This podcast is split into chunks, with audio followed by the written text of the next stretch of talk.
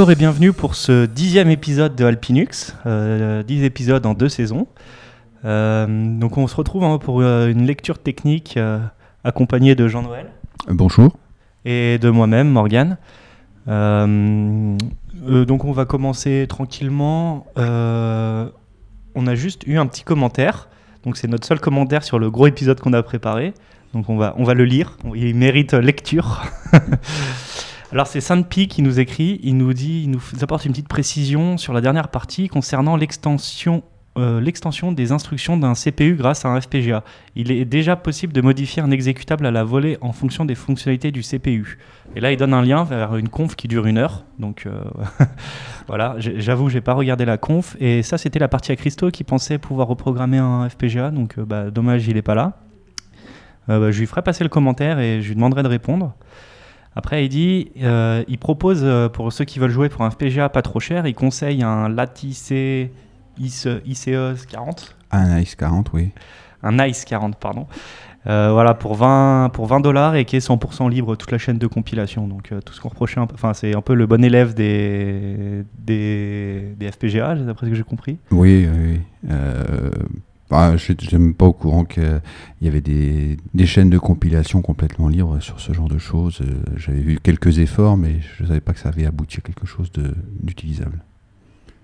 alors tu avais l'air de dire qu'il y avait un nombre de, de, de portes limitées de- Oui, euh, ça- bah, pour ce prix-là, faut pas espérer avoir non plus euh, le- les tout derniers trucs, mais j'ai été assez étonné des, des capacités. euh, Il y a quand même pas mal de capacités au niveau entrée-sortie, il embarque un peu de RAM, donc euh, il y a quand même de quoi faire, ouais.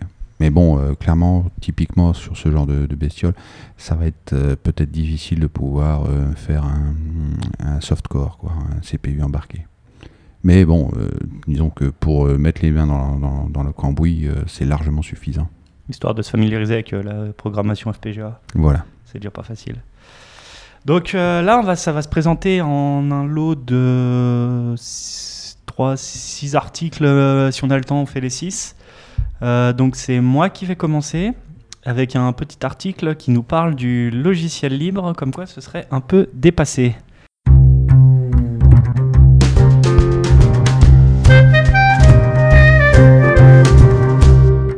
alors est-ce que tu as fait le bon élève et est-ce que tu as lu l'article avant de venir? Euh, je l'ai regardé en diagonale, j'ai regardé les, les- les premiers titres, quoi. Voilà. Euh, alors, il commence euh, l'article en disant que le, logiciel libre a gagné. Alors, euh, oui, certes, on dépasse pas les 1% sur le desktop. Enfin bon, on est plutôt aux alentours de 5% pour, Linux. Mais en fait, il dit maintenant tout le monde fait du libre. Même Microsoft se met à faire du libre. Il est obligé de faire du Visual Studio. C'est le plus gros contributeur sur GitHub.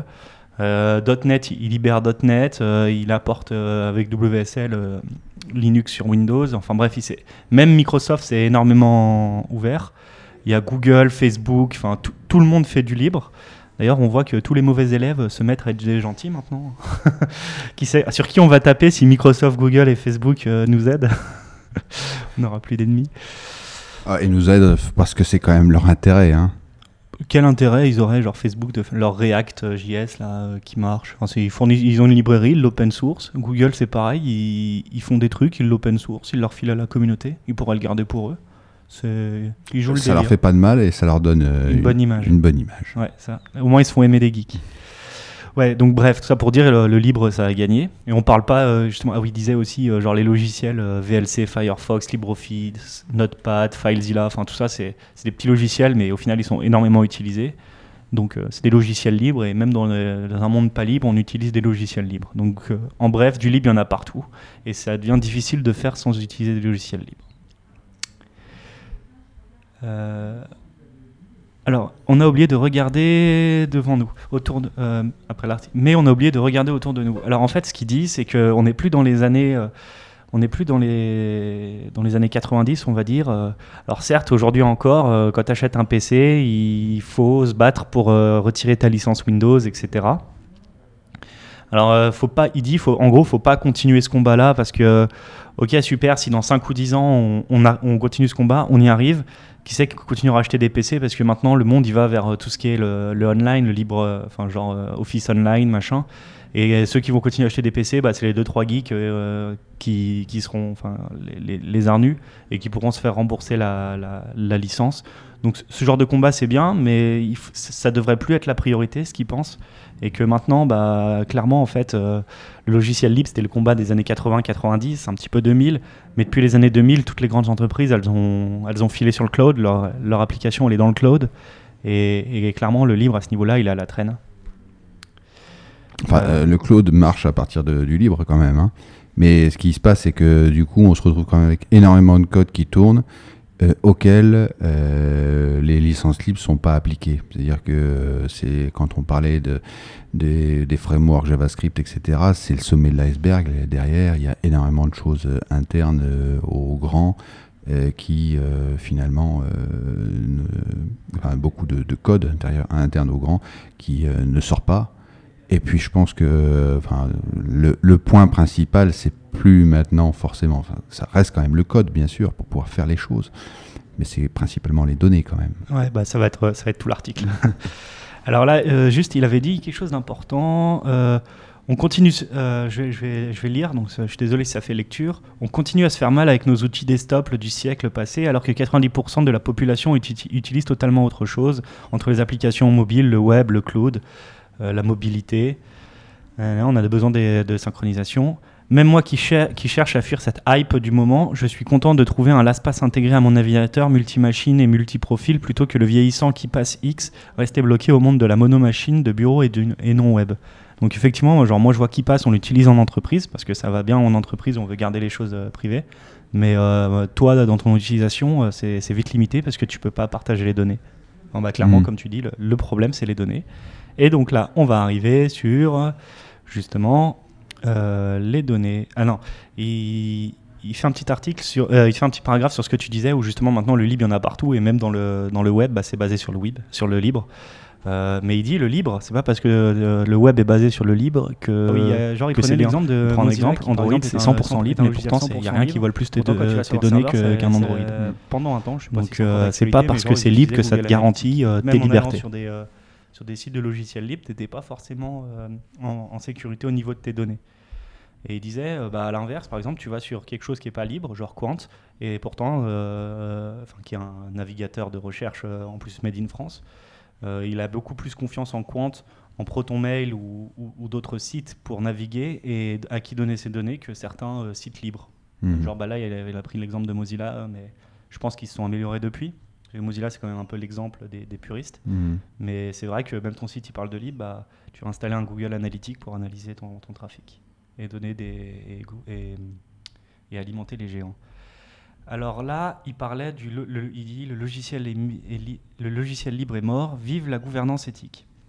En gros, là, ce qu'il ce qu'il dit, c'est c'est bien. Il y a des. T'as entendu parler de chatons? Enfin, tu te Ouais. rappelles de chatons? Oui, oui. Euh, donc c'est clair, c'est pas mal, ça montre qu'il y a des alternatives à GAFAM, en plus fait sur du logiciel libre, c'est clairement le bon exemple, c'est un bon espoir euh, sur ce, qu'ils sont capables de faire et les gens, les gens qui rejoignent la cause. Euh, mais il disait, il disait donc que la bataille pour le- la gouvernance éthique sera difficile à remporter. Donc toi, Jean-Noël, tu es le bon exemple parce que tu t'auto-héberges, enfin, tu essayes de, de, de faire ça sur ton Raspberry. Oui, euh, enfin, pour, en partie, hein, il y a beaucoup de choses euh, qui sont quand même hébergées euh, chez les grands. hein. J'y coupe pas. Et, et en gros, lui, il disait, bah, s'auto-héberger, c'est très difficile, et surtout en termes d'infrastructure, et ça deviendra de plus en plus difficile. Donc, euh, un, Google Analytics, ça se fait en trois clics. Si tu veux gérer ton trafic, il faut installer un Pickwick, gérer, le, euh, gérer les retours d'erreur en installant un truc dans Sintry. Euh, là où euh, sur Amazon Cloud, en deux clics, tu, tu gères ton cloud, là, il faut, faut faire sa ferme de serveurs avec OpenStack. Enfin bref, la, la stack technique est, la Mhm. stack techno et difficulté technique est, est dure et de plus en plus dure. Donc euh, clairement, s'auto-héberger, c'est pas à la portée de tous, et vraiment pas. Même s'il y a des alternatives, je sais qu'il y a un UnoHost là sur le Raspberry Pi Mm. qui permet de- d'aider un peu les choses, mais on est très loin d'avoir les services qu'on peut avoir euh, par, les, par les grands, comme tu dis. Euh, et un autre point qu'il dit aussi, c'est les logiciels libres, c'est très bien. Genre, euh, mais il y a peu d'interopé- d'interopérabilité entre eux. Euh, tu vois, genre, tu vas avoir ton calendrier, tu vas avoir. euh, Enfin, tu pourras pas. euh, dans ton Framapa, tu pourras pas intégrer des choses d'un calendrier libre ou des choses comme ça. Enfin, les, c'est, ils sont un logiciel libre qui peut aller concurrencer euh, des, des- des outils online comme le, comme le cloud. Ils vont difficilement discuter entre eux. Et là où, quand tu vas On cherche à faire ce genre de choses quand même. hein. Mais c'est clair que, euh, enfin, un Google, un Facebook ou, ou autre, ils ont euh, des armées de développeurs. euh, forcément, pour lécher les applications, il y a. y a- Et c'est dans leur roadmap de faire euh, communiquer les applications. Voilà. Que, que là, il faut que les gens se mettent d'accord. Ça demande un gros effort d'unification, de, de se mettre d'accord sur des specs pour pouvoir parler, enfin se mettre d'accord sur des formats. Clairement, on est encore très à la traîne dans le, dans le logiciel libre et c'est là où il est le combat. quoi. C'est ce qu'il dit, c'est ce qu'il essaye de dire dans son article. Mm. Donc euh, voilà, je voulais. Lisez-le, il dure un petit moment quand même à lire, un petit quart d'heure, je pense. Mais il est très intéressant. Moi, je vous le, je vous le résume comme ça, mais lisez sa pensée, elle est, elle est intéressante. Et en gros, euh, voilà, battons-nous pour, euh, pour les données, pour nos données, plutôt que pour euh, Ah, t'es encore sur Windows, haha, il utilise Linux. Enfin, voilà, il faut. Le combat a un petit peu changé. Bon, bah, j'ai assez parlé et je vais laisser Jean-Noël nous parler de son outil préféré.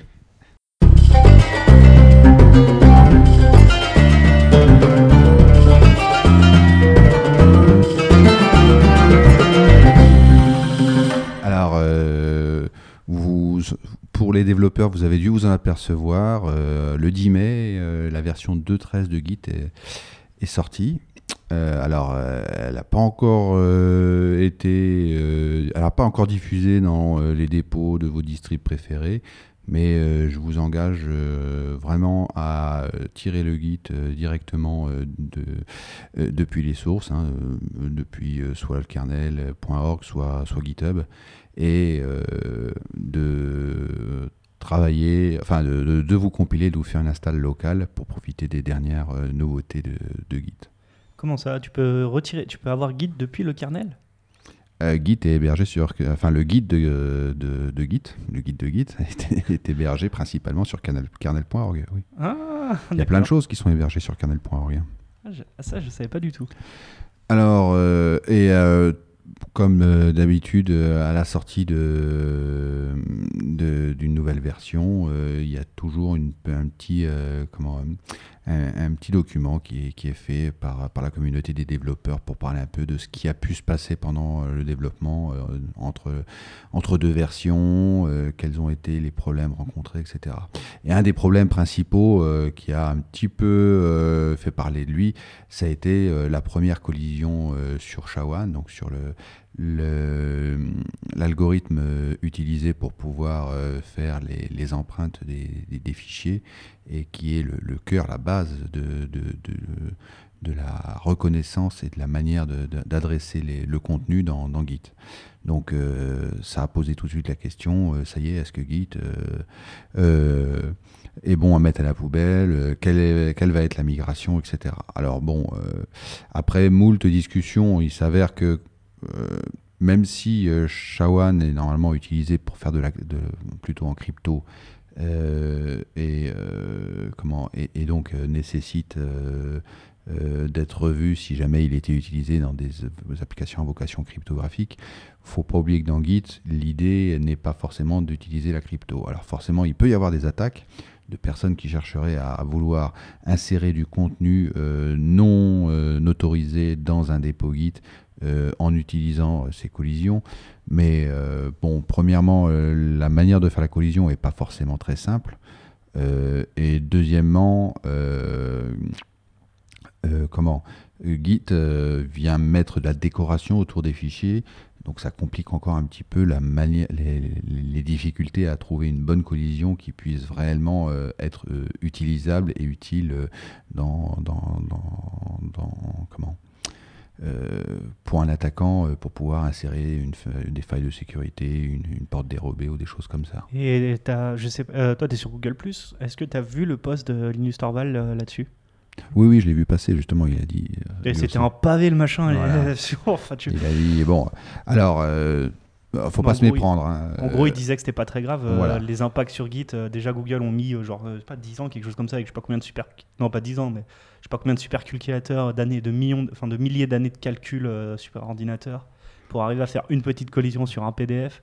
Alors euh, en plus sur euh, comme tu dis il y a de la décoration. Enfin en gros mm. c'était pas dramatique mais c'était pas dramatique. Mais par euh, convention, enfin par obligation, par esprit de conscience là ils ont quand même corrigé le, problème. Alors ils ont corrigé le problème. Ils ont fait plus, ils ont plusieurs plusieurs niveaux de, pour essayer de mitiger l'attaque. Donc la première mitigation on va dire c'est la détection de collision directement au niveau du dépôt. C'est-à-dire que normalement il ne devrait pas y avoir de dépôt. Si jamais il y en a, c'est que soit on a vraiment eu pas, pas de bol. Mais quand on dit pas de bol, normalement, c'est euh, quelque chose, une chance sur deux puissances, je sais plus, 80 ou enfin quelque chose comme ça, 2 puissance 80. Je crois que c'est plus que le nombre de particules dans l'univers. Voilà. Euh, non, c'est pas le nombre, plus que le nombre de particules dans l'univers, mais euh, il faudrait déjà que sur Terre, tous les grains de sable contiennent un commit ou une connerie comme ça. Donc voilà, c'est pas.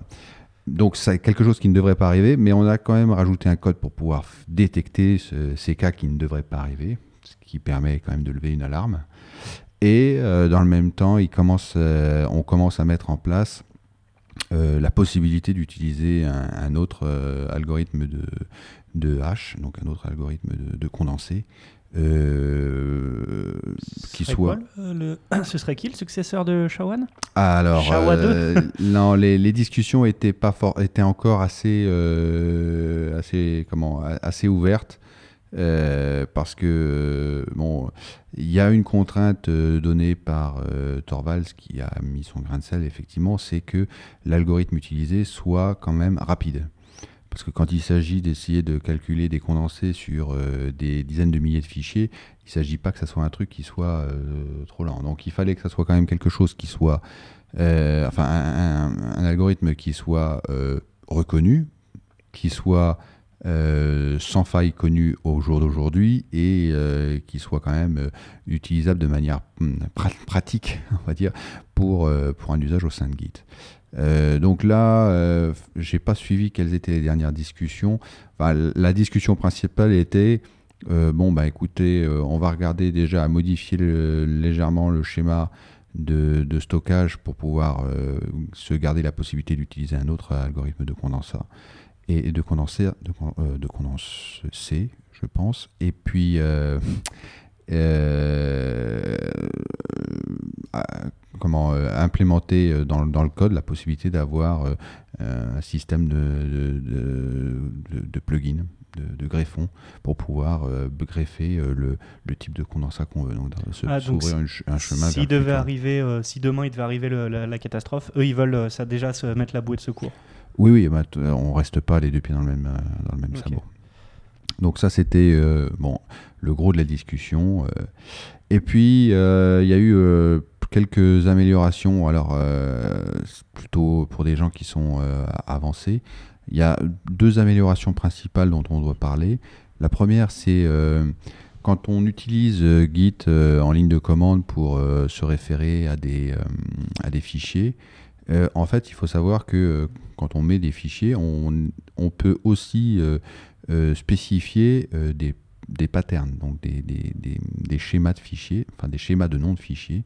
Et en fait, Git, si on se fait gaffe à ce que le shell ne fasse pas l'extension par lui-même, a toutes sortes de manières de, faire des, comment, des extensions de fichiers. Donc euh, bien sûr, le euh, entrecote étoile.c par exemple euh, va aller rechercher tous les étoiles.c partout dans tout le, projet, alors que si on fait git log étoile.c tout court, eh ben, il va le regarder seulement dans le répertoire principal parce que ça va être le shell qui va faire l'extension.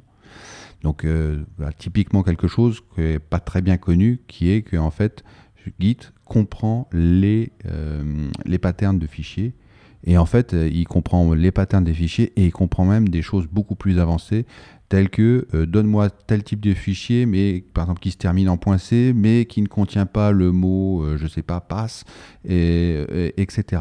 Et ce, genre de choses, c'est carrément un mini langage de requêtage.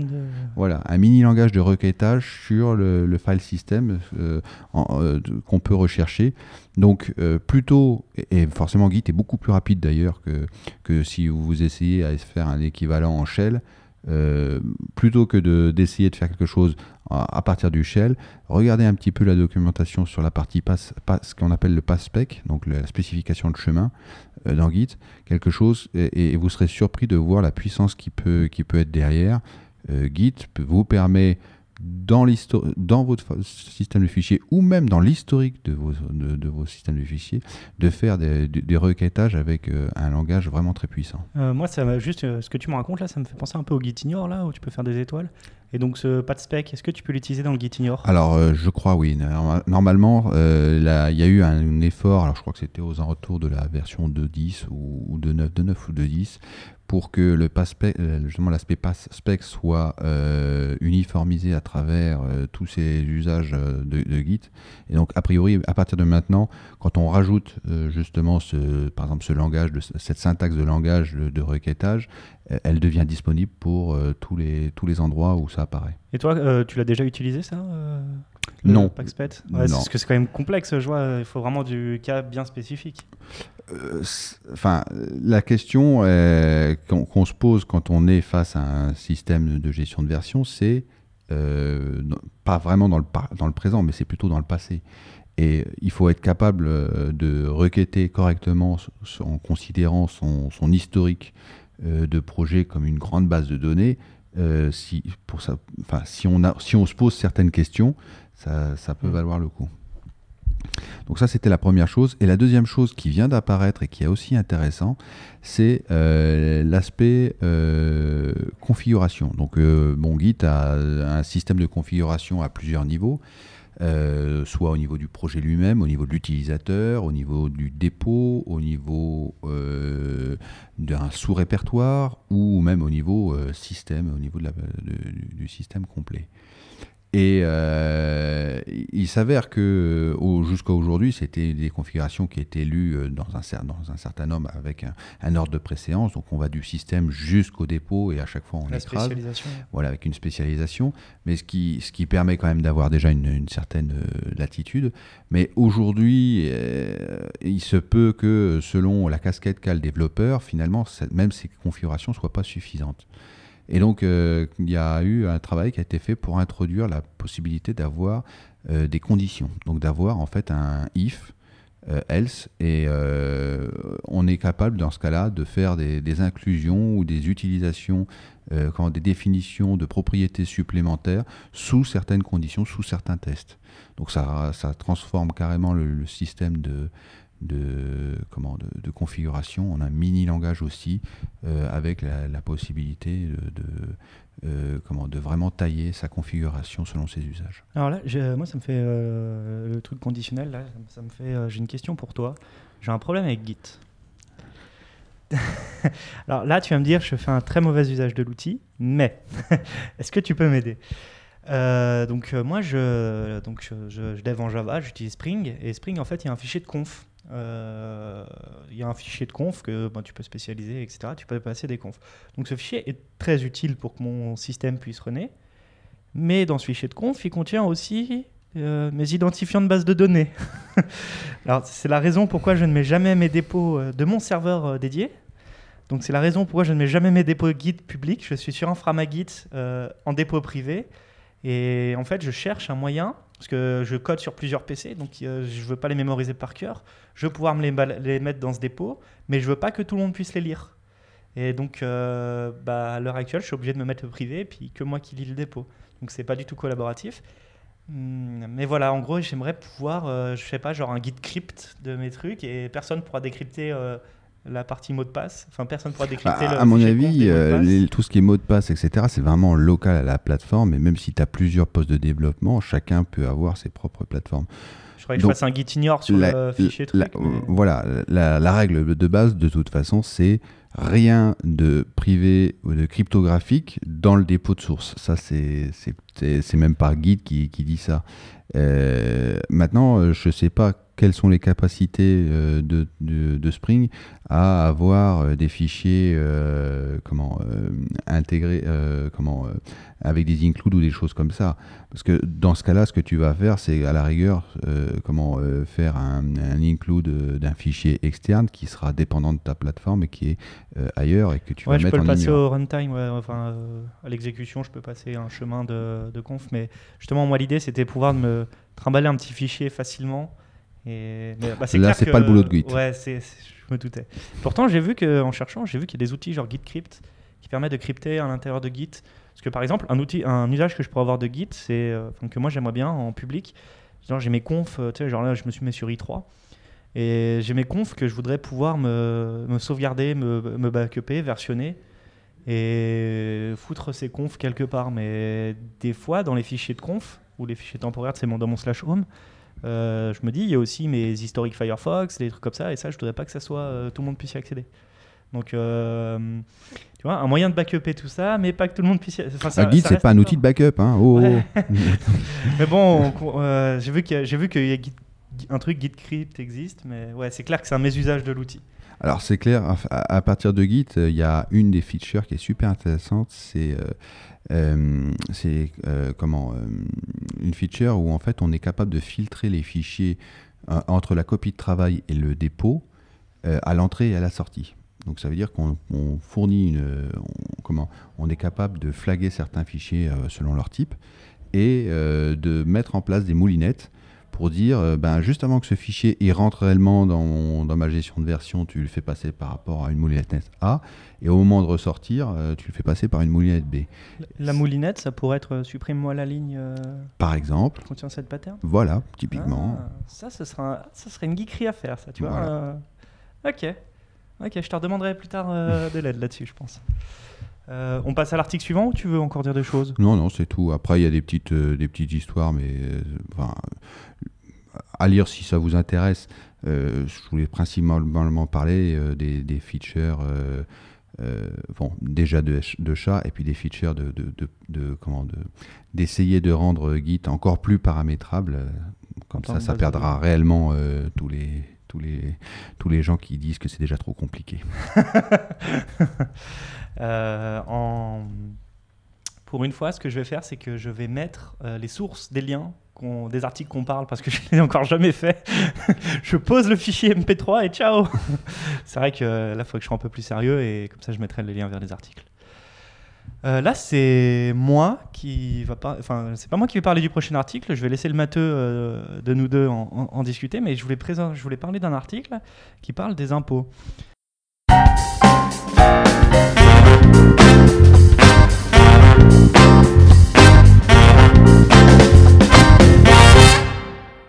Alors, euh, moi, je suis jeune, je vais payer mes premiers. Enfin, cette année, je vais y échapper. Euh, j'ai fait la simulation, je vais y échapper parce que l'année dernière, euh, j'étais en alternance et j'ai fait beaucoup de kilomètres. Bon, bref, on s'en fiche.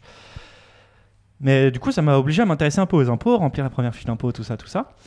Et souvent, depuis tout petit, j'entends les gens râler et disent Ouais, si, je travaille un peu plus, je paye plus, je passe dans la tranche au-dessus, je vais payer plus. Enfin, en gros souvent le discours que j'entendais autour de moi, c'est faut pas que je me force, enfin faut pas que je gagne plus d'un certain seuil, sinon je vais payer trop ou des choses. Enfin que ça, en gros, euh, travailler, enfin les impôts, ça décourageait à travailler plus. Voilà, euh, travailler plus pour gagner plus. Enfin, voilà. Et là, je suis tombé sur un article euh, du CNRS sur la partie maths qui, entre parenthèses, est super intéressante. je ne sais pas si. Moi, mm. j'ai découvert le site du maths.cnrs.fr là-dessus. Et il y a plein d'articles super intéressants. Et au passage, petit big up pour le site. Bon, en tout cas, un mathématicien du CNRS a décidé de s'attaquer aux impôts. Alors, est-ce que c'est parce qu'ils ont été open source, le logiciel a été open source, il a pu faire ses tests? Je ne sais pas. En tout cas, il est venu en discuter. Et en fait, il s'avère que ce que je viens de dire, bah, c'est complètement faux. Euh, tu payes tes impôts euh, en fonction de ce que tu gagnes et c'est pas parce que tu passes à la tranche au-dessus que tu vas payer euh, beaucoup plus. Alors, ça, enfin, il y a plusieurs choses. tu vas payer plus, ça c'est vrai. Mais, sur les derniers euros gagnés. Mais voilà, mais c'est sûr. Mais euh, il y a une première chose, c'est euh, a priori, euh, moyen, enfin, si on enlève tous les petits zigouilles, l'imposition est une fonction continue. Donc il n'y a pas de gap, Il n'y a pas de retour en arrière, il n'y a pas tout ça. Ça, c'était la première chose telle qu'elle apparaît sur le site. Dans l'explication de, la personne, c'est que voilà, l'impôt est une fonction continue, c'est-à-dire qu'à partir du moment où on gagne un petit peu plus, eh ben, on, gagne, on, paye un peu plus d'impôts.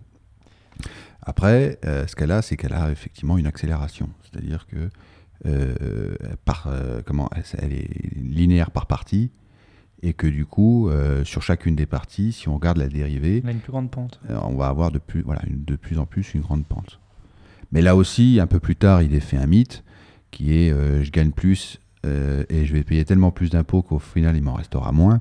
Ça, c'est bien sûr faux. le reste, après imposition, est croissant en pourcentage de, euh, du salaire. Donc, euh, Tu te rends compte que pendant 26 ans, je croyais ça. enfin, peut-être pas 26 ans, mais j'ai toujours cru ça. Parce que c'est toujours. T'as jamais entendu ça, toi, autour de toi, des gens qui disaient ça? Euh, dès que j'ai vu comment était calculé l'impôt, ça, j'ai vu que c'était. Enfin, dès qu'on voit que l'impôt est linéaire par, par partie, par morceau, enfin affine par morceau, oui, on, se dit non, c'est n'importe quoi. C'est des conneries. Mais moi, j'avais toujours entendu ça, c'est fou. Hein. C'est, euh, je pense que ça doit être le plus grand mythe urbain. Et voilà, donc après, euh, donc l'article, je vous encourage à aller lire si vous êtes un petit peu curieux. Il décrit euh, plein de choses là-dessus. On va peut-être pas décrire toutes les cours, mais est-ce que, enfin toi Jean-Noël, toi qui as l'esprit là, je vois que ça parlait de tangente de machin. oui, alors après, les, les, les, coups du tangente, c'est que la personne en fait dit euh, voilà, euh, on part de quelque chose qui est euh, linéaire par morceau, puis on rajoute un peu de poudre de perlimpinpin par-ci, un peu de poudre de perlimpinpin par-là. Y a, ça a peut-être été à une époque fait euh, à une époque où euh, faire les calculs euh, c'était compliqué parce que c'était à la main et chacun devait y aller, enfin on devait jouer de la règle à calcul. Aujourd'hui on est, on est, tous équipés avec des appareils qui sont capables de faire 100 000 fois mieux, 100 000 fois plus vite. Franchement il n'y a, pas de, a pas de raison. Et donc le mathématicien proposait carrément une fonction. maison à base de, de, de tangente hyperbolique. Pourquoi faire? Pour avoir euh, un effet euh, démarrage euh, très très très très lent et puis un, aspect ventre et une, une, saturation du, de la, de, comment, du pourcentage à, récupérer. Mais là, là, en fait, elle représente quoi cette courbe Elle représente le pourcentage d'imposition en fonction du salaire. Ah oui, d'accord. En fait, euh, c'est la description un peu des tranches, enfin de la pente. Euh. Oui, mais là, du coup, euh, plus c'est haut, plus la, pente est en... plus pointue. Plus voilà. Mais là, dans, dans, l'idée, c'était de dire pas la peine d'être par morceau, etc. On prend quelque chose qui est totalement continu de bout en bout, et puis et, et, ça le recalculera pour nous. Et de toute façon, aujourd'hui, quand on fait sa déclaration d'impôt, si on la fait sur Internet, euh, c'est pas obligatoire à partir de l'année prochaine, genre Internet? Euh, Je crois, oui, en plus, oui. Donc, raison de plus, ça sera forcément sur informatique. Il faut avoir confiance dans à qui tu donnes tes données. Donc, effectivement, après, il parle des détails euh, tels que eh bien, Une petite bizarrerie introduite par M. Chirac. Voilà. bon, premièrement, il y a un impôt minimum. En dessous, on ne paye pas. Donc, en fait, la courbe qui initialement partait de 0,0 en fait, euh, elle a euh, un, petit, euh, un petit cul en dessous d'un certain salaire, en fait, on ne paye rien. Et après, elle démarre brutalement. Donc, effectivement, là, on, a la on, provoque vraiment quelque chose où l'impôt est toujours croissant, certes, mais là, il y, a un effet de marge qui est non négligeable. C'est-à-dire que pour quelques euros, on se retrouve à, à payer bon, pas quelque chose non plus de monstrueux, ça démarre à 61 euros, mais voilà, euh, avant on payait 0 et soudainement on se met à payer 61 euros. Euh, ouais, mais ça faut gagner moins de 11 000 euros, je crois, oui, par an. Par contre, là, je vois, euh, c'est pas du tout radiophonique ce que je vais faire, mais peu près à 16 000, là, il y a un espèce de. autre petite bosse là qui, est, bizarre. Il y, a toujours, vu qu'on est en linéaire par morceau, euh, c'est là qu'on c'est là, hein, c'est ça, on le voit là comme ça. Hein. Là, sur la figure 1, on voit bien que euh, il y a une première partie, à 16 000 ça déaccélère, à 20 et quelques mille ça réaccélère, et à 80 000. c'est les fameuses 3-4 tranches qu'il y a. voilà, toutes les tranches qui existent. Et pour finir, il parle justement de la petite bizarrerie introduite par Monsieur Chirac quand il est arrivé, qui a une décote, mais une décote inversée, qui fait que en fait, euh, tout au début, tout au début de, la, de, la décote. Et j'ai du mal à comprendre le calcul du, mathématicien là, je dois dire. Mais euh, apparemment, tout au début de la, de la tout au début de, pardon, de l'imposition, en fait, on n'est pas soumis à la décote. Et il y a un moment pendant lequel on est soumis à la décote, ce qui fait qu'en fait, au lieu d'avoir une courbe de taux marginal, donc euh, comme je disais, qui est normalement 14% par, par qui est quand même qui n'est pas continue elle, mais qui est croissante euh, là, on se retrouve avec euh, un petit coup de cul tout au début où en fait euh, le taux est plus important quand on est tout au début et à un moment donné le taux est plus faible avant de se, remettre à réaugmenter. Donc une bizarrerie pas du tout démocratique, on pourra dire, enfin pas du tout égalitaire, ou en tout cas pas du tout qui pourrait être pas considéré comme pas du tout acceptable. Donc voilà. Euh, après, il y a toutes sortes de, questions euh, sur euh, qu'est-ce qu'on rajoute encore. Il y a eu des choses depuis l'année dernière qui, avec aussi une, diminution du pouvoir, enfin pour améliorer le pouvoir d'achat.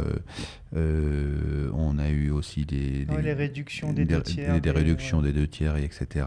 qui reprovoquent une, autre bizarrerie avec un taux marginal qui, pour le coup, là, se prend euh, toute une, une, partie pendant laquelle il, la, la, courbe est, décroissante avant ah d'être de nouveau ah croissante. jusqu'à 20, jusqu'à 20 000, tu es décroissant.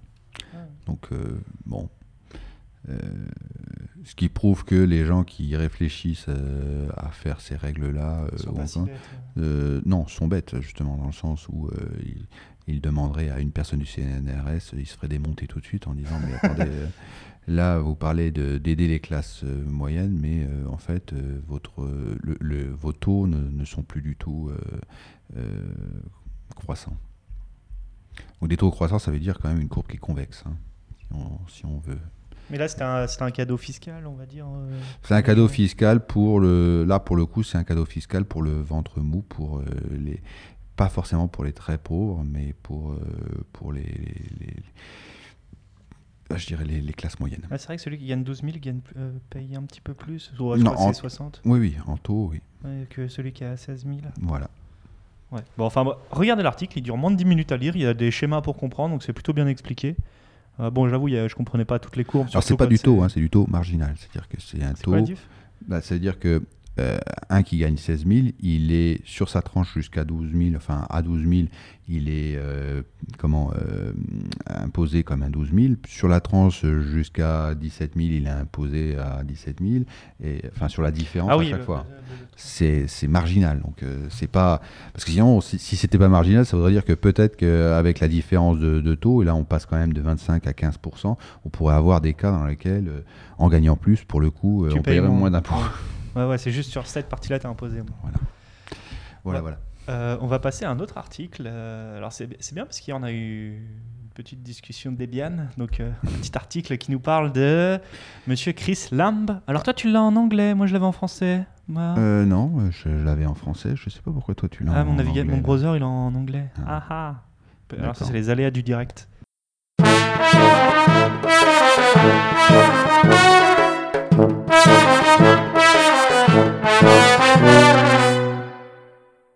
Bon. Euh, qui est Chris Lamb? Alors en fait, euh, chaque année, euh, Debian remet en comment remet en, jeu le, le, rôle de leader du, projet Debian. Et il y a une élection qui est, donc, qui est faite avec des candidats qui proposent un, un, projet et et euh, en fonction de, alors je sais plus qui est le collège qui permet de les élire, euh, mais euh, il y a tout un, tout un processus d'élection de grands électeurs, etc., de, gens. C'est juste pour un an qu'il est là? Oui. Ah, moi je pensais qu'il aurait resté au moins 4-5 ans histoire de faire ses preuves. Non, ça tourne en assez vite. En un an, t'as pas le temps de. Ah bah, parce que là, il parle qu'il va être l'incarnement du changement. Mais, ouais, mais l'idée. Enfin, je pense que enfin, de ce que j'ai pu en voir, ça reste quand même une activité qui est assez soutenue. Donc, ce qui signifie que pour des gens, c'est pas comme dans notre République, qui sont pas payés pour faire ça, une année, c'est, je pense que c'est bien. Ça permet aussi d'avoir du renouvellement, etc. Il n'y a pas un seul mec qui fait qui est payé à Debian pour faire du plein, à Debian pour faire du plein temps?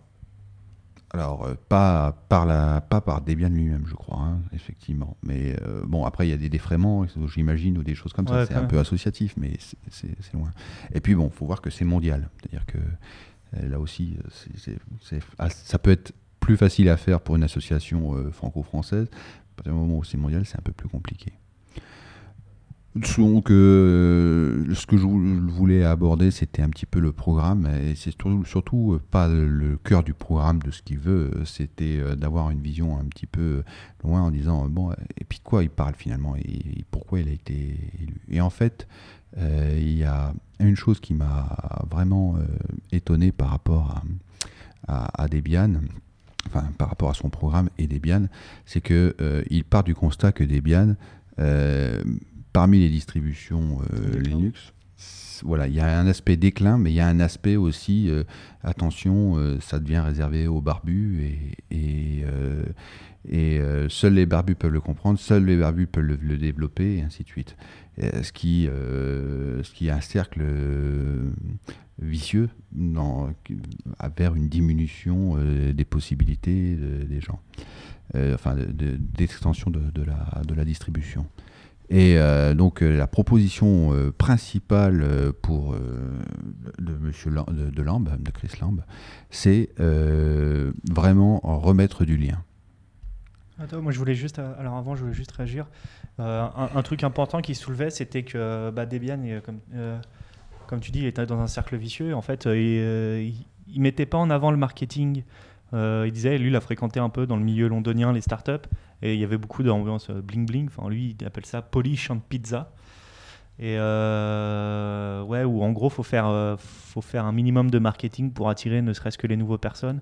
Et que eux, justement, Debian, ils, dédaignent le, jeu de, du marketing. Ils n'ont pas, pas forcément envie.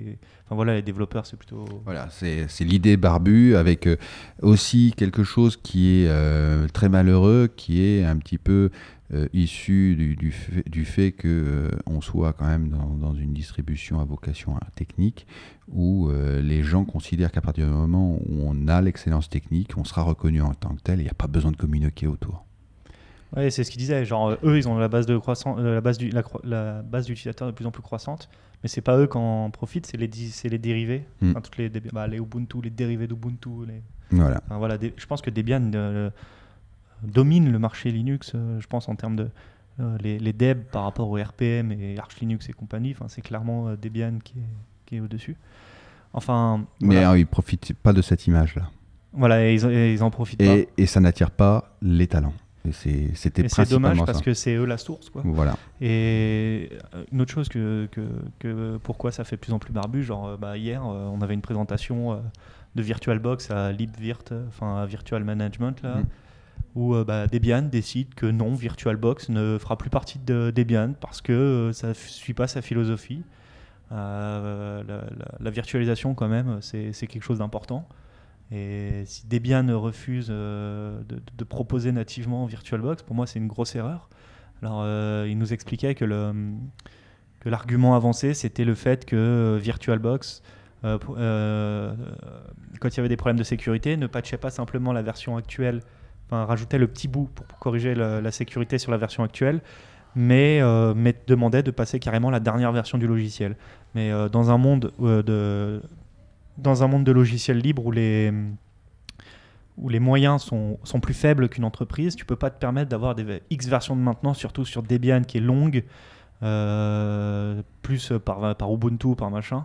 Tu veux essayer de conserver une seule version que tu développes qui demande moins de coûts et enfin, je sais pas, pour moi, c'est logique d'essayer de, garder les gens up to date. Ton browser, il est, toujours mis à jour. Ça sert à rien de, de, garder la version 3 de ton Firefox auquel tu rajoutes les petits pages de sécurité. Ça devient juste un cauchemar maintenant. Enfin, le browser est mis à jour. Pourquoi est-ce que VirtualBox ne pourrait pas l'être?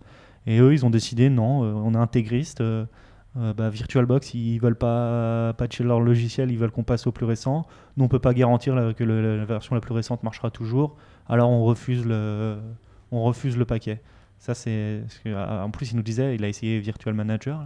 C'est un autre, une autre paire de manches pour faire de la virtualisation quand tu n'as pas VirtualBox. Mm. Les outils sont carrément moins avancés. Donc voilà, au niveau de l'image, c'est pas génial ça non plus comme décision. C'est clair. Mais bon, ils ont une vision, il y a une vision, il y a une vision de, quand même d'une certaine idée de la pureté. Euh, on fait pas le mélange des genres et on sait à quoi on s'expose. Mais je pense pas que ça soit vraiment euh, le, le, il y a un aspect accessibilité si tu veux, mais c'est pas vraiment la, question. La question, elle est beaucoup plus de se dire bon, euh, voilà, euh, je suis un développeur ou non, même pas un développeur. J'ai besoin de mon bureau. J'avais un petit plugin sympa pour pouvoir, je sais pas, afficher la météo, etc. Est-ce que j'ai un paquet dans Debian ben, Pour qu'il y ait un paquet dans Debian, il faut qu'il y ait, quelqu'un qui se, qui se soit posé la question. Et ça, c'est pas forcément. Alors, ça nécessite euh, quand même euh, d'en rentrer dans l'organisation, mais c'est pas forcément des tâches qui sont euh, extrêmement techniques au sens, au sens développeur, etc. J'avoue que packager, c'est quelque chose que j'ai jamais fait, et, enfin, que j'ai jamais essayé de faire, et c'est vrai qu'en soi, c'est juste fournir un, lot de librairie, enfin un lot de, de logiciels et le, le, mettre, euh, enfin leur donner quoi. C'est pas forcément, ça demande pas forcément. Euh, moi, je vois pas une grosse barre technique par rapport à développer. Voilà. Donc l'idée là, c'était de dire, bah, justement pour ça, on a vraiment besoin de plus de mains et d'avoir la possibilité d'avoir, euh, d'être visible pour plus de communautés, plus de personnes.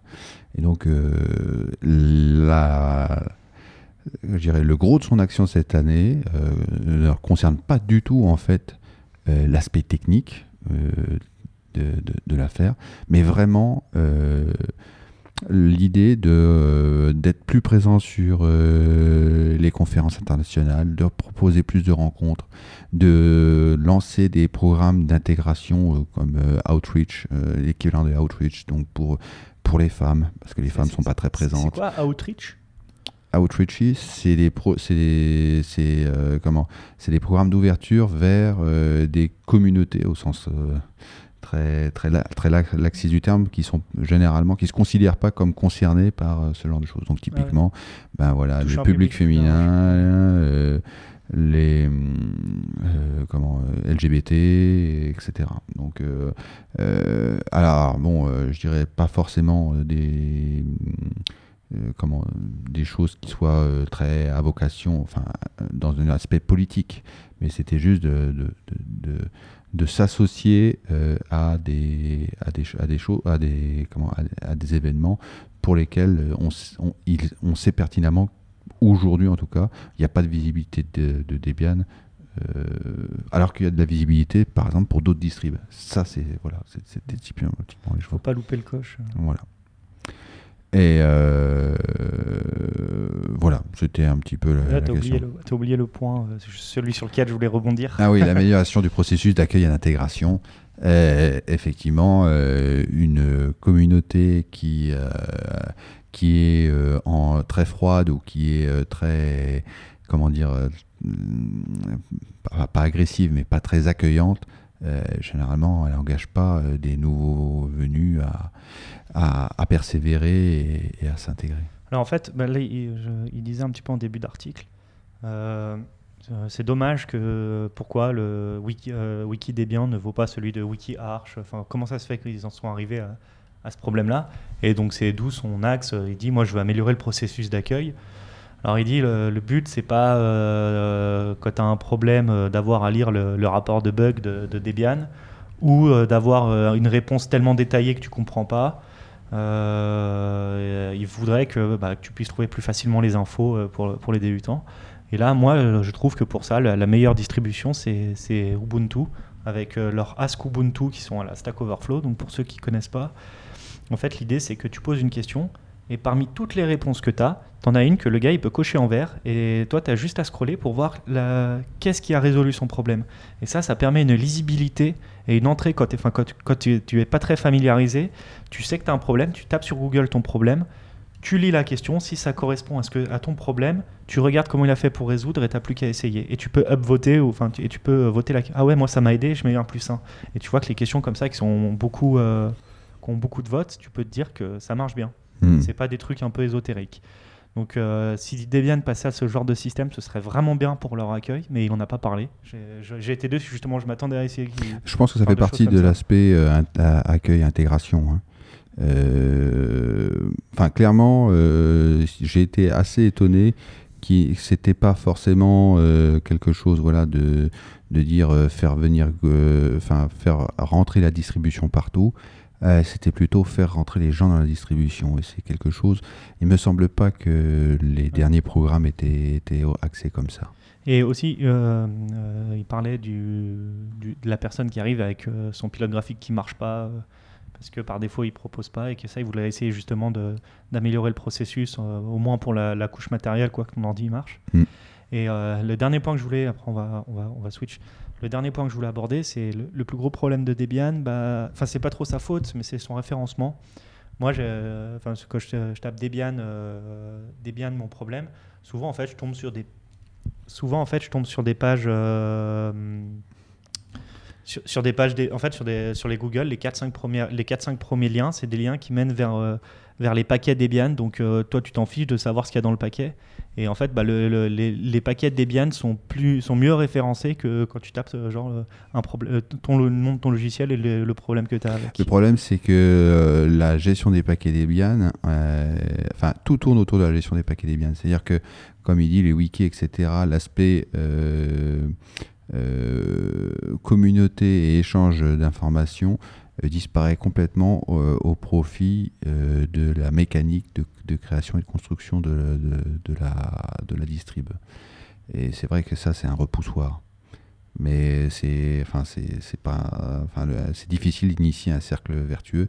Mais clairement, dans ce, dans ce cercle vertueux, il y a euh, le fait d'intégrer plus de personnes qui ne sont pas forcément des informaticiens, qui ne sont pas forcément justement non plus sur forcément la construction de, paquets, mais sur euh, l'accueil.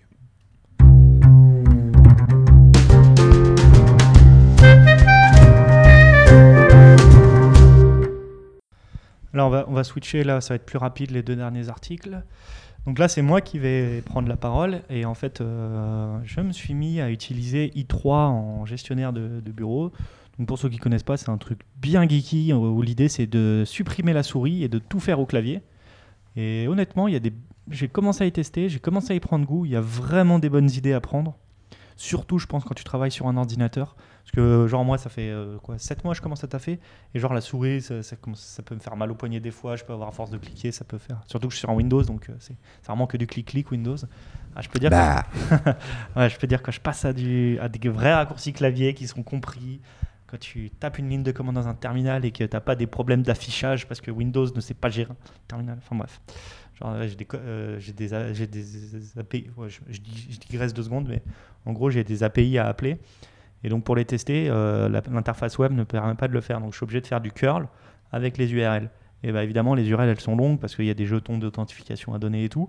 Donc, quand tu copies le truc qui dépasse la largeur de ton terminal, et ben, ça se mord la queue. Tu, tous, tous, les caractères se mélangent. Alors toi, tu essayes de revenir sur le jeton d'authentification pour le supprimer et mettre le nouveau. Eh ben, bon courage. Hein. Putain, au final, je suis obligé de copier dans un, autre, dans un notepad, modifier dans le notepad, recoller dans le machin. Enfin, c'est voilà, c'est n'importe quoi. c'était, c'était, euh, ma petite euh, diatribe sur Windows. Donc, euh, je disais que j'étais allé sur i3 Windows Manager et donc du coup, je me suis mis à faire du, du, bah, du bash et j'ai trouvé deux trois petites astuces. Alors déjà, le savais-tu qu'il existait quatre variables euh, liées à l'historique? Alors moi j'utilise pas Bash, j'utilise ZSH. Oui, ZSH, mais c'est pas grave. Ah si, si, je crois que les, les, ZSH comprend les variables de Bash. Non, et puis même quand tu tapes une commande dans ZSH, ça va dans l'history. Dans oui, oui, toujours. Oui, là, je vais parler de, de l'history en fait. D'accord. L'history euh, Bash. Euh, donc, savais-tu qu'il existait quatre variables sur les histories? Non. T'en connais au moins une, je suis sûr. En fait, euh, non, parce que j'utilise l'historique tel quel, je, sans me poser la question. Ah si, euh, le East File Size, je crois que je l'ai augmenté. Euh, ou c'est le East Size. Ouais, East Size, voilà. En fait, bah, voilà, par défaut, tu as, le, as un East File qui te dit où sont stockés. je recommence. donc, pour les plus débutants d'entre vous, en fait, à chaque fois que vous tapez une commande dans votre terminal, elle est enregistrée quelque part dans un historique. Excuse-moi, euh, tu fais attention à mon micro. Donc pour les, les, elle est enregistrée quelque part dans un historique qui permet de la retrouver plus tard. Donc les commandes les plus utilisées, tu permets de les, récupérer souvent. C'est pas mal. Et donc, si vous tapez echo east file sur votre, dans votre, enfin, vous lirez l'article, il y a le nom des variables, et ben, en fait, ça vous dira où est enregistré les variables. Euh, combien actuellement ce fichier prend et puis euh, combien de commandes maximum il peut enregistrer. Donc par défaut, si je ne me trompe pas, c'est 1000. Par défaut, il peut enregistrer 1000 commandes. Oui. Voilà, voilà. Euh, par défaut, il est, il est enregistré pour quand ta commande elle commence par un espace ou un dups. Enfin, le, un, dups. Non, dups, c'est dupliqué. Ah, les duplicates. Ah, ok, d'accord. et eh bah, Ok, bah, par défaut, quand ta commande elle commence par un espace, en fait, elle est ignorée par le bash, elle ne sera pas rentrée dans l'historique. Donc vous ne pourrez plus la retrouver. Euh, donc voilà, en fait, on, joue un peu avec l'historique et on apprend des choses intéressantes. Par exemple, connaissais-tu Bang Bang? Oui. Je parle pas de Kiss Kiss Bang Bang. Oui, oui, Bang Bang, oui. Euh, Ça, je connaissais Bang Bang, mais apparemment, il y a Bang. Euh, enfin, on a la possibilité d'aller chercher. Il ouais, y, y, a des petites choses. Alors, en fait, un truc très bien, genre, souvent, moi, enfin souvent, ça, m'arrive, je vais taper apt upgrade et euh, ah bah non, t'as pas les droits sudo. Alors plutôt que d'aller retaper sudo apt upgrade, tu fais sudo euh, bang bang, c'est euh, point d'exclamation, point d'exclamation, tabulation, et là ça te rentre toute la dernière commande que tu as tapée. Donc ça permet de, de, rajouter le sudo devant. Hmm. En, voilà, c'est une petite astuce sympa. Et tu peux faire des bang bang, bang, enfin bang, je parle en, en français, point d'exclamation, moins 2, ça va aller chercher non pas la dernière commande, mais deux commandes avant. Enfin voilà, tu peux t'amuser comme ça à remonter dans l'historique. Euh, il existe aussi le bang cash, euh, donc bang dollar. Euh, bon, putain, ah, faut que j'arrête de dire bang. point d'exclamation dollar.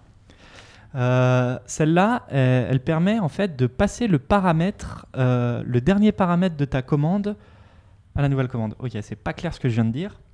Je vais recommencer. Moi, par exemple, je tape dans mon répertoire MKDIR, euh, super répertoire de Morgan, qui est super long à taper. Et après, je vais vouloir aller dedans. Et ben, je vais taper CD, euh, point d'exclamation, dollar, tabulation, et il va me rentrer super répertoire de Morgan automatiquement. Le dernier paramètre que j'ai passé à MKDIR. Et comme ça, en deux secondes, je peux, aller, je peux faire CD et aller dans mon répertoire. MKDIR et aller dans mon répertoire. Alors, eux, ils donnent des autres exemples avec le ping ou avec Nmap. Ah oui, c'est ça, il fait un ping et après il file euh, l'adresse du ping euh, sur Nmap pour scanner les ports. Alors, euh, oh, super, on a vu point d'exclamation, point d'exclamation qui rentre la dernière commande en entier, point d'exclamation dollar qui rentre le dernier paramètre. Et en fait, le, le, le, pattern point d'exclamation, ça permet de faire de la recherche dans ton historique. Donc tu vas taper point d'exclamation, par exemple, moi, j'ai tapé. Bah, bah, on parlait de ping, par exemple. Tout à l'heure, on a fait ping 192.168.1.1. Et bah, tu vas taper euh, point d'exclamation PI, et, bah, et tu vas appuyer sur Tab, il va te remplir automatiquement la, la commande. En fait, il va chercher toutes les commandes qui commencent par pays. Enfin, mmh. la dernière commande qui commence par pays. Voilà. Après, y a, dans ce délire-là, tu peux aller beaucoup plus loin en tapant avec des parce que point d'exclamation, la, chaîne, donc pays, ça va, qui commence par pays, mais tu peux faire point d'exclamation, point d'interrogation pays, donc une chaîne qui contient pays. Enfin, bah, vous lirez l'article, on peut aller encore un peu plus loin dans s'amuser à rechercher dans l'historique des commandes. Mais moi, ce que je fais quand j'ai besoin de chercher dans l'historique, je tape CTRL R. Voilà, c'est la seule chose que je connais. Ouais, c'est ce truc-là. C'est pas écrit dans l'article, mais depuis que je l'ai découvert, je l'utilise tout le temps. Et c'est l'astuce que j'adore donner aux, aux gens quand je les vois sur un terminal, quand je les vois qui tapent plusieurs fois sur la flèche du haut pour retrouver leur. Euh, Sachant que CTRL R en plus comprend, c'est un outil de requêtage qui comprend les euh, comment ah les, les schémas de, fichiers. C'est-à-dire que si tu mets point étoile etc, tu peux aussi. Ah je savais pas ça, ça prend des ça prend des wildcards. ça prend des wildcards. Donc tu, ah, peux tu, peux, tu peux commencer à être assez assez En tout cas avec dans ZSH. Je sais pas si dans Bash ça le fait. Si, si, si. C'est, je pense que c'est ton terminal. Euh, euh, c'est une, une, fonctionnalité de history, quoi. C'est ton. Oui. Euh, contrôleur, excusez-moi si vous, on est parti dessus, mais si vous savez pas, c'est contrôle recherche. En fait, ça permet de rechercher dans l'historique. C'est un peu ce que fait le, le point d'exclamation quelque chose, mais sauf que là, tu as un retour visuel et tu peux chercher, si tu as plusieurs résultats, tu peux chercher, tu retapes voilà, contrôleur et au-dessus. Interactif, interactif, et avec les flèches, on peut chercher les différentes occurrences dans l'histoire, dans l'history de ce qu'on a recherché. Donc c'est c'est puissant. Et avec ça, j'avais un deuxième outil, mais là, je vais pas en parler. Enfin, je j'ai pas l'article sous les mais je vais en parler juste vite fait. En fait, c'est un truc, c'est moi, des fois, j'ai des commandes tellement précieuses, mais que j'utilise une fois de temps en temps. Et mon bash history, bah, il les supprime parce que ça fait longtemps que je l'ai pas utilisé. Et... en fait, il existe un petit outil que je mettrai le lien dans l'article qui permet en fait de sauvegarder tout ça dans, dans une base euh, SQLite, enfin un truc super léger où chaque commande que tu vas taper, elle va être enregistrée. Ça te permettra de la retrouver pour plus tard et pas être limité à tes 1000 dernières commandes. Moi, ça m'est déjà arrivé d'avoir des, des, commandes que j'ai tapées une fois il y a des mois. Puis au moment de la retrouver, bah, euh, Internet fait, enfin Google fait que le référencement change tellement que je galère à retrouver la commande et ça devient difficile. Donc voilà, c'était un petit article. Euh, Jean-Noël, tu voulais nous parler Camel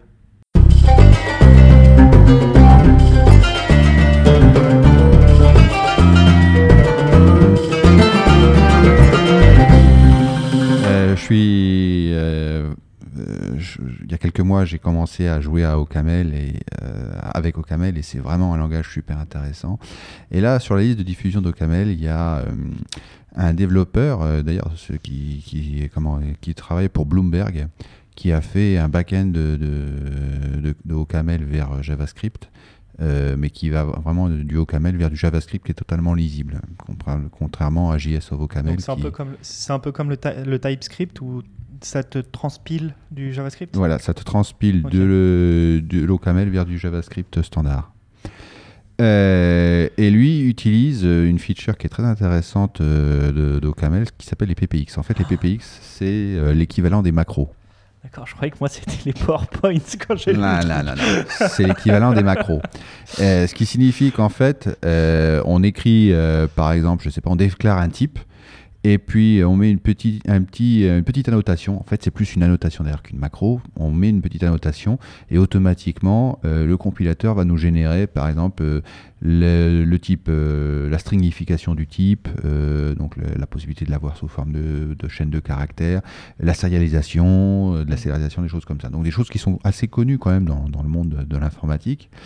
Et mais lui disait je me suis fait mordre, j'en veux plus, c'est nul, etc. La raison en, était que en fait aujourd'hui pour pouvoir faire ce genre de choses, il y a deux possibilités. Soit on travaille au niveau syntaxique, c'est-à-dire qu'en fait, c'est des macros. Donc là, on est vraiment dans un sens macro, c'est-à-dire qu'on écrit une macro et la macro se préétend sous forme syntaxique comme du texte. Euh, et crée euh, du code en plus à mm. compiler pour le compilateur. Et le compilateur, il est un peu externe. Soit on l'intègre au niveau du compilateur, et cette fois-ci, au lieu de travailler au niveau chaîne de caractères et fichiers pré-compilation, on va dire, on va travailler au niveau du compilateur et de la représentation dans le compilateur du code. Ouais, euh, donc les variables string, machin. donc là, on n'est plus, en train d'écrire du code en tant que code, hein, c'est-à-dire d'étendre du, code, mais on étend ce qu'on appelle l'AST, donc l'abstract syntax tree, l'arbre de syntaxe l'arbre syntaxique tel que le compilateur le voit. Le souci étant que ben, le compilateur au camel, son arbre syntaxique, à chaque version, euh, il change. Ce qui signifie ah que. Oui. C'est parce que c'est encore en actif développement ou c'est parce que. C'est pas. Non. en plus, là, il parle, je vois les versions, c'est du 4.02 à 4.01, oui. 4.04. ça passerait de. Ce serait la version 4.5, une version majeure, tu t'attendras à ce que ça change. Alors justement, mais version mineure? Le souci, c'est que euh, le langage au camel ne change pas. Donc si on faisait une extension purement syntaxique du langage, on n'aurait pas de souci, on n'aurait pas de problème de compatibilité. Mais euh, la partie euh, du compilateur, même s'il est compatible avec euh, le langage qui n'a pas changé, sous le capot, euh, en fait, les versions mineures, enfin les versions mineures, oui, de, de, sont des versions qui ajoutent énormément de fonctionnalités et ça, et ces fonctionnalités ont besoin de représenter l'arbre syntaxique euh, différemment à chaque fois.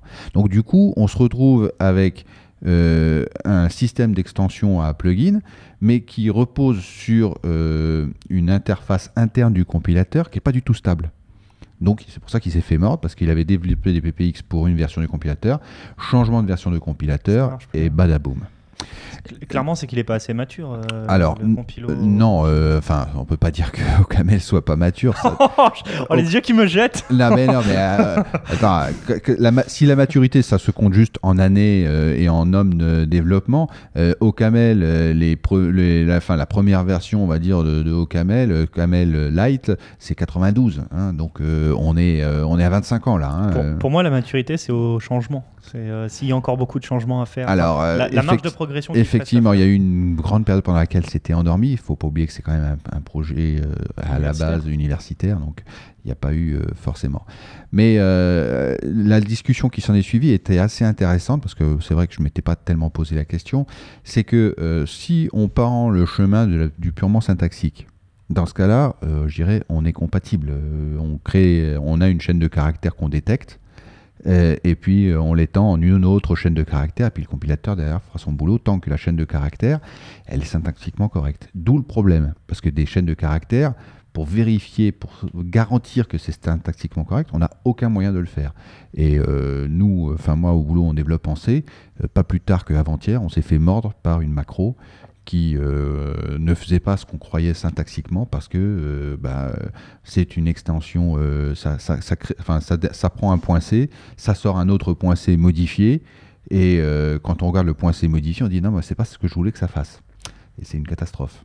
Malgré que ça compile tout à fait bien, etc. Donc ça, c'est le danger de la macro qui s'applique purement sur la partie euh, syntaxique, c'est-à-dire la partie texte. Ton C, il prenait le programme, il prenait, en fait, il prenait un. Bah, ton préprocesseur, ton préprocesseur, le C, le, le, préprocesseur C, celui qui, qui, traite tout ce qui était define, tes euh, comment, euh, des includes, Ah, toi, tu t'attendais à avoir une certaine syntaxe que ton compilo a, a changé en entrée. C'est pas le compilo, c'est le pré c'est le pré, c'est le préprocesseur qui fait ça justement. C'est-à-dire, il prend le point C en entrée avec les dièses include, les dièses if, les dièses define, etc.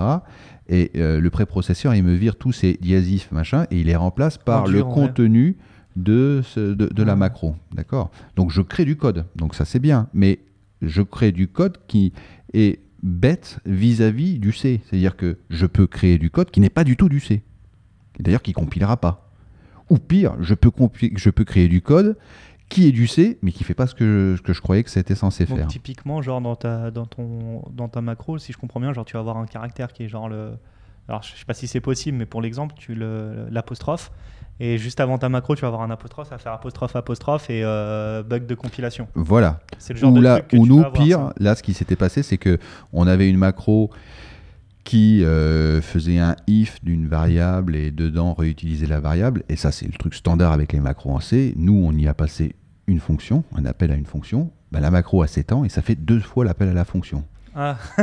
et oui. Euh, et ça, ça, ça, modifie deux fois le. C'est pas, enfin, une macro avec des paramètres n'est pas une fonction. Ça va s'étendre en tant que code et ça va être compilé après en tant que code. Donc, typiquement, c'est le genre de choses où euh, on se dit, c'est sympa de pouvoir travailler au niveau syntaxique parce qu'on sait qu'on va avoir la stabilité qui correspond à l'aspect du langage, quel que soit le compilateur qui est derrière, mais on n'a aucune sécurité par rapport au fait que, un, ça va faire du code compilable, deux, ça va faire ce qu'on comptait bien que ça fasse. L'autre possibilité, donc pris par PPX, c'est de travailler sur l'AST. Ouais, ce qui normalement est censé être plus. GCC fait comme ça. Ils ont, en fait, GCC est assez compliqué mais ils ont une étape pour laquelle ils ont spécifié qu'ils fournissaient une interface d'AST. Donc celle-là, elle est figée. Et c'est celle-ci sur laquelle les, les greffons de GCC peuvent travailler pour, euh, pour faire les ah optimisations. il n'y a pas eu d'autre choix que de fixer l'arbre syntaxique. Voilà. Ok, d'accord. Là, l'option proposée par Ocaml est assez intéressante, c'est de dire, bon, ben, qu'à cela ne tienne, si on a euh, comment, euh, des arbres syntaxiques qui évoluent de compilateur en compilateur, étant donné que derrière la syntaxe, elle est définie, elle est constante, elle est, standard, ce qu'on va faire, c'est qu'on va faire des transformateurs d'AST. Donc en gros, si euh, ton plugin est compilé, enfin est compatible avec la version 4.02 ah et que ton, tu compiles avec un 4.03, tu vas avoir le 4.03 qui va te faire un AST de 4.03 le convertisseur va te le passer en 4.02, le PPX va travailler sur le 4.02 et va le repasser en 4.03 pour. Ah, non, mais c'est pas, c'est, pas une... Par contre, ça doit coûter cher en termes de, de maintenance, ça. Mais euh, non, oui et non, parce qu'à chaque fois, tu as, tu, tu, à chaque fois que tu fais une nouvelle version, la seule chose que tu as à faire finalement, c'est à faire un convertisseur euh, vers, la, précédente. vers la précédente. Ouais. Ah. Bon, la, compilation ne sera pas forcément très rapide, mais, mais voilà. Mais enfin, c'était toute une grosse discussion autour de euh, finalement qu'est-ce qu'on fait? Euh, comme je disais avec GCC, euh, l'idée de figer un AST, une interface d'AST, c'est extrêmement lourd d'un point de vue euh, comment, gestion du compilateur, parce que ça veut dire que c'est plié, tu es, obligé d'avoir deux, deux, phases, quoi. une phase qui est publique, puis une phase qui est privée quand tu as besoin de faire tes propres, ta propre tambouille à l'intérieur. L'idée de travailler de manière syntaxique, c'est comme ça que c'était fait avant les PPX, il y avait Camel 4P qui était aussi un système d'extension, mais qui travaillait justement au niveau des chaînes de caractères. Et les gens avaient dit c'est de la merde, ça marche pas, etc. Et effectivement, ça, ne marche pas. Les gens le savaient que ça marchait pas. Mais aujourd'hui, un, un, langage moderne se doit d'avoir un système. Euh, non, surtout se doit d'avoir un système soit d'annotation, etc., pour pouvoir enrichir, créer du code automatique à la volée euh, autour d'annotation. Donc voilà, c'était le petit, le petit moment, euh, euh, très intéressant sur comment on ah, fait avec un compilateur qui n'est pas forcément un monstre comme GCC ou LLVM. par contre, ça veut dire qu'au moindre saut quantique, on va dire, ça, là, ça, enfin, la solution elle est temporaire. On va dire si un jour l'arbre syntaxique a tellement changé qu'il ne peut plus rétro. Alors, je pense que le truc, c'est que si l'arbre syntaxique évolue monstrueusement, c'est que le langage derrière aura évolué monstrueusement. Là, pour l'instant, on est toujours à langage constant. Hein. Et, donc, euh, ce que je connais pas beaucoup le, camel, je pense être la question. Tu peux faire de la notation, genre at, euh, en Java, genre sur tes classes, tu mets at, euh, genre manager de ressources, ça va exposer en JMX, machin. Exactement, c'est ça. Donc, ah, par exemple, tu, fais, tu crées un type, tu mets la notation en disant serialisme en, en JSON, et tu as deux fonctions qui sont créées automatiquement par le code. le JSON, from JSON. Voilà, tout JSON from JSON. C'est pas, pas, mal, c'est pas mal. Ça fait, ça fait des années qu'on a ça en Java, et je trouve que c'est ce qui manque euh, à d'autres langages, genre le JavaScript ou quoi. Euh. Enfin, je trouve, ouais, c'est un tooling qui est énorme, qui permet d'économiser beaucoup. C'est pas mal que le, le OCaml ça, je, je suis surpris. Je pensais que c'était un truc beaucoup plus barbu, on va dire. Alors, euh, comme je dis, ça dépend à quel niveau tu le fais. Tu peux faire un, réécrit, un, truc qui te réécrit du code à la volée euh, façon euh, préprocesseur. Mais dans ce cas-là, tu es complètement à poil. tu n'as aucune protection. Ce qui s'est passé là. Non, parce que là, justement, avec PPX, le truc, c'est que ben, OCaml est un langage avec un typage qui est très très fort. Quand tu écris un PPX, tu sais qu'il ne sera pas capable de réécrire des parties dans ton AST qui soient comment, euh, non syntaxiquement correct. C'est-à-dire que. Et tout ce qu'il fait, tu es sûr qu'il suit voilà. l'AST D'accord, d'accord. Bah, sur ces mots, on va vous laisser, et puis on va vous retrouver euh, le. Je sais pas si on peut se retrouver le mois prochain, c'est ouvert euh, là Je pense que ça aussi, c'est ouvert encore en, courant de l'été. Peut-être pas le soir, mais ça va être possible, oui. Ok, bah on verra suivant les, les disponibilités de la salle. En tout cas, on vous souhaite une bonne journée. J'ai euh, je viens de me rendre compte que j'ai oublié de faire les petites annonces en début d'épisode. Donc euh, si vous avez eu le courage de nous écouter encore jusqu'à maintenant, euh, vous pouvez nous retrouver à l'adresse http bit.ly slash alpinux, bit.ly slash alpinux. Vous pouvez laisser des commentaires aussi du coup. Et bah, je crois que c'est tout au niveau des petites annonces. On, on essaye de faire des petits, d'être là une fois par mois. Euh, là, on est parti sur un principe de. Enfin, pour cette saison, on a voulu tester la lecture d'articles en, live. Je trouve que c'est sympa, c'est dynamique. On verra. Euh, on verra. Pour le moment, ça nous plaît. Peut-être euh, parfois. Enfin, c'est pas. C'est pas. C'est pas la norme.